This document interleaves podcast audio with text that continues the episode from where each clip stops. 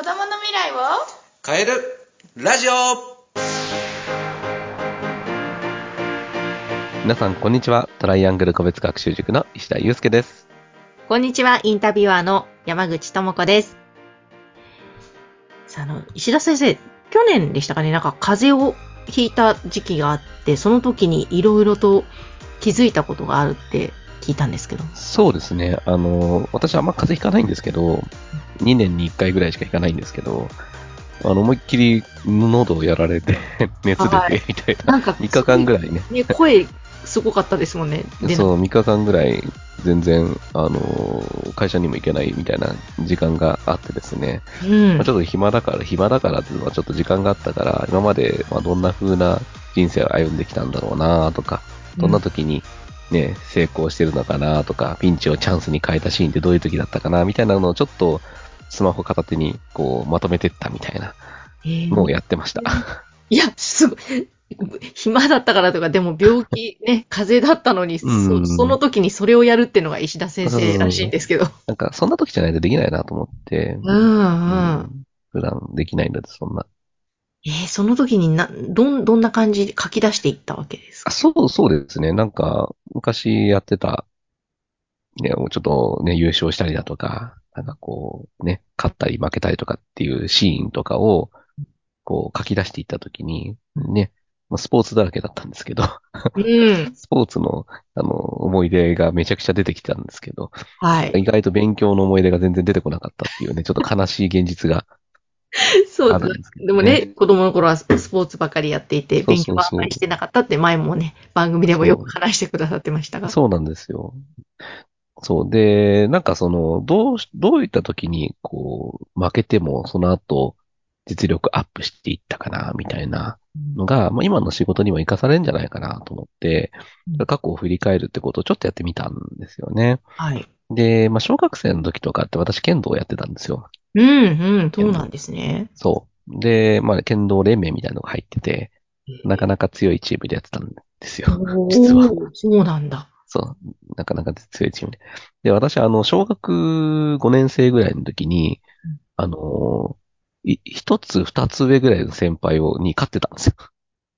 へえ、すごいですね。そう。で、私、あのー、なんか、め、あの、剣道って面とか小手とか銅とか聞いたことありませんあります、あります。ありますよね。で、私、小手っていう、この手を狙うところが非常に得意だったんですよ。へえ、ね、大きい相手とか、強い相手にどうやったら勝てるだろうかっていうのを真剣に考えたときに、うん。相手が避けづらいやつを身につけたらいけるんじゃないかみたいなのをやったらめちゃくちゃ勝てるようになったんですよ。すごい。またそこでね、探求心がね、石田塾長らしいですね。この、そう。 勝てるよたっていう。そうた多分探求心っていうのはすごくあったのかなっていうふうには思いますね。どうやったら勝てるんだろうなっていうのをこう身につけていったっていうのが小学生時代だったんですよね。はい。で、私はその後中、ね、中学校になって野球、中学高校で野球をやるようになっていったんですけど、うん意外とその中学高校ってあんま何も考えずにやってたなっていうのはちょっと思ったりする部分はあるんですけど、ただこうね、高校2年生の時にですね、あこれ野球とちょっと関係ないんですけど、あの、校内の剣道大会で優勝したり、リレーのアンカーでね、あの、ゴール前で抜くっていうね、へえ、本当に完全スポーツ 賞ねそそしてモテるパターンですよ、それ。全然モテなかったんですよ。こっちはそうだったんですね。全然モテなかった。う んね。いや、でも大活躍だったんですね。そう。で、剣道大会の時は、あの、団体戦と、ね、あの、個人戦ってのがあったんですうん。よ。団体戦、私が勝てば優勝だったんですよ。へえ。めちゃ、ゃくちゃ硬くなっちゃって、うん。あのーまあ、格下と言っていいか、そのね、自分より弱い相手にうん、あの、引き分けたんですよ。なあー、んと。そうもうなんだ。本当に体が動かなくなっちゃって、うん。当たらなくなったんですよ。なんか、プレ、プレッシャーというかプ。レッシャーで、そこで引き分けて準優勝になったんですよね。その後個人戦があったんですよ。うん。で、個人戦はもうほんと開き直ろうと思って。うん。で、もう後ろには下がらない前だけ出るっていう風なものをやって、あの、一本も取られずに優勝したんですよ。うおー、すごーい。 個人戦は。ええね。ね、だから、できるだけ自分が、あの、自分のウィークポイントというか、その、弱、弱いところは出さないように、うん。ね、自分の強いところで戦おうっていうしたんですよね。うん、うん。自分がこうやられそうな、よくね、あの、負けパターンってのあるんですけど、その負けパターンにならないように、ね、戦うっていうのを徹底的に行ったのと、あと、個人戦で戦う相手の情報を、あの、全クラス回って、 うん。あの、リサーチしたっていうのがありますね。すごいな、それ。 なんアか、ホ、アホだなと思います。私がやっても性格、性格診断のようなことを、ねえ。高校時代に負けたくなかったから、どういうタイプなのかって聞いて回ったんですよ。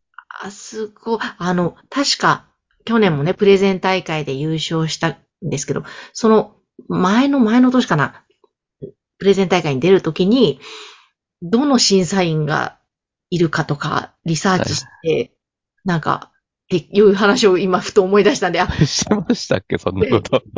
で、どういう審査員がいて、で、その人たちと話をしてとか、なんか、ああ、してましたね。すごいな、もうそ今れ年、は。今年にかけてですよね。去年から今年に、あ、一昨年から今年、去年にかけてですよね。多分、あの、審査員の人と話したりとかしたのはね、そう、いちょっと古速ですよね。やでもそうやってね、準備、リサーチ、いや、まあそうですね。やっぱ自分を覚えてもらうっての大事ですからね。大事大事。子供の頃からね、いろいろそういう。そのリレーのアンカーの時も、あうのん予行練習でこけて3位になったんです。おお、そうだった んですか。こけて3位になったんですけど、本番が、あの、ゴール前で抜くっていう、で1位になるっていう。へえ。それも、あの、予行練習はですね、200メーター以上走らなきゃいけないんです。あの、一で、アンカーって。一周なんで。うんうん、で、あの、最初から全力で行ったら、ゴール前に、ゴール前で足がもつれてこけたんですよ。あーあー。で、本番は、もう前半捨てようと思ったんですよ。うん。前半の、あの、ね、コーナーまで全部捨てて、バックストレートから思いっきり走ろうと思って、へえそした、ら、めちゃくちゃ、ね、コーナー1早かったので、その当時は。すごい。コーナー1早かったんで、なんかね、あの、剣道の時と似てますよね。ちょっとね、そこら辺はね、こけねえちゃった、ああのね、負けちゃったっていういうところとね。なんか面白い。ある一定の法則性が見えてきそあう。そうそう、一定の法則性が見えてて、で、高校3年生の時はですね、うん今度、あの、大会、ね、野球部の大会でですねうん、あの、私、あの、ね、そんなに打てるタイプではなかったんですけど、あの、最後の大会でスリーベースヒット打ってるんですよね。 へえ。そう。で、絶対打ちたかったから、これ準備しないと。 うん1ヶ月ぐらい前から超振り込んで、おうね、練習して、で、本番、打てたんですよ。へえ。今でもその感触は手に残ってますけど、わあ。で、ただ、打って、あの、外野の頭越えてって、で、あの、あ、これはサードも、三塁まで行けると思って走ってったら、ボールが返ってきちゃったんですよ。へで、え。ボールが横を通る瞬間がシューって見えたんですね。で、サードがちゃんとボールをキャッチするとこまで見えたんですよ。おもうう完璧タイミングアウトなんですけど、もうま、絶対にアウトになりたくないから避けたんですよ。キへャッえ。チを避けたら、うまく避けれてセーフになったんですよね。なるほど、そうだったんだ。すごい。そういう、あのね、土壇場に強さはね、結構発揮してたってのがありますよね。うん。そうちなみに大学生になってからも野球サークルを作って、うんあの、自分たちで作ったんですよ。うーん。自分たちで作って、初年度に出た大会でですね、うんあのね9回あ、最終回2アウトから、うんあの、自分で逆転打打って勝ったりとか、へで、え。その時に、あの、集中力っていうのがうん、こう、なんかこう、ゾーンっていうのわかります集中力がか究極に高まった瞬間にゾーンに入るってよく聞いたことありません聞いたことありますね。あの、初めてその感覚に至ったことがああったんですよ。へえ。ボールのなんかこう回転が見えるんですよ。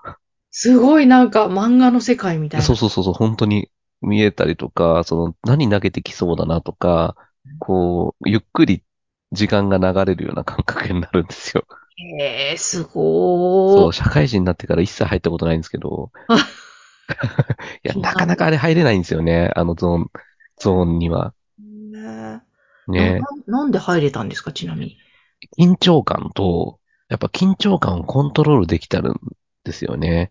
そういう時にゾーンに入るのかなって思ってて、緊張、ある程度の一定の緊張感がないと人間でゾーンとか集中力が高まらないって思ってるんですよね。そう、今思い返すと受験の時、浪人の時かな浪人の時のセンター試験の時は、究極に就職、集中してたなって今でも思うんですけど、あのーね、実力以上の力が発揮できる瞬間があるんですよ。そうなんだ。でもそれって、でも、すごい努力して準備してきて、もう、ここまでやってきたから大丈夫だっていうふうに、思ってやってるからかなって。うん、うん、うん、うん。だから、その目の前のことに集中して、やれる。そうですよね。それはきうっとん。あるんでしょうね。そう。他にもあってですね、 いろいろや、いろいろ結構頑張って、あの、成果出して、うん成果出してるんですよ。あの、土木学会で優秀発表賞を取るっていう。土木学会で。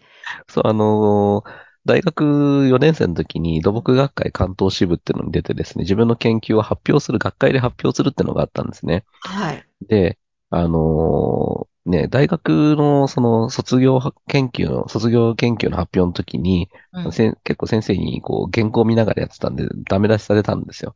うんだから私はその、ね原稿を見ないでまず喋ろうと。うんうんねっていうのと、あと、小学生が自分の研究を聞いても、小学生、中学生が聞いても分かるような説明の仕方をしたらうん、いいんじゃないかって。これ塾の経験がめちゃくちゃ生きたんですよ。ああ、塾でもアルバイトをして。そう塾でアルバイトをしてたんで、生徒にどうやったら分かりやすく教えられるかなっていうのをやってたので、はい。この自分の研究を小中学生に分かりやすく伝えられたら、これは教授とか初めて聞いた人でも聞きやすいんじゃないそしたら優秀発表賞になったんですすごい、素晴らしいですね。そう。ね、それがね、プレゼン大会の原稿とか作るときにも生きてるのかなと思いますけどね。うんうんうん。うん。えー、なんかいろいろ出てきましたけども、これらを書き出して何に気づかれたんですか、そうですよね。あのーなんか、意外とその、何に気づかれたっていうとちょっとね、今パッと気づかなくなっちゃったんですけど、 あ の、そうそうですね。あ共通項との、共通項言いますですよね。うーん。そうだね。なんかこう、例えば、こう、うまくいかない瞬間的、ね、うんどう、同じ期でもあったとしても、どうやって、それを、こう、やれば、うん成功に行くのかなっていうのを、やっぱ考えてやれてる時とかうんには、ね、次の成果がつかめてるんですよね。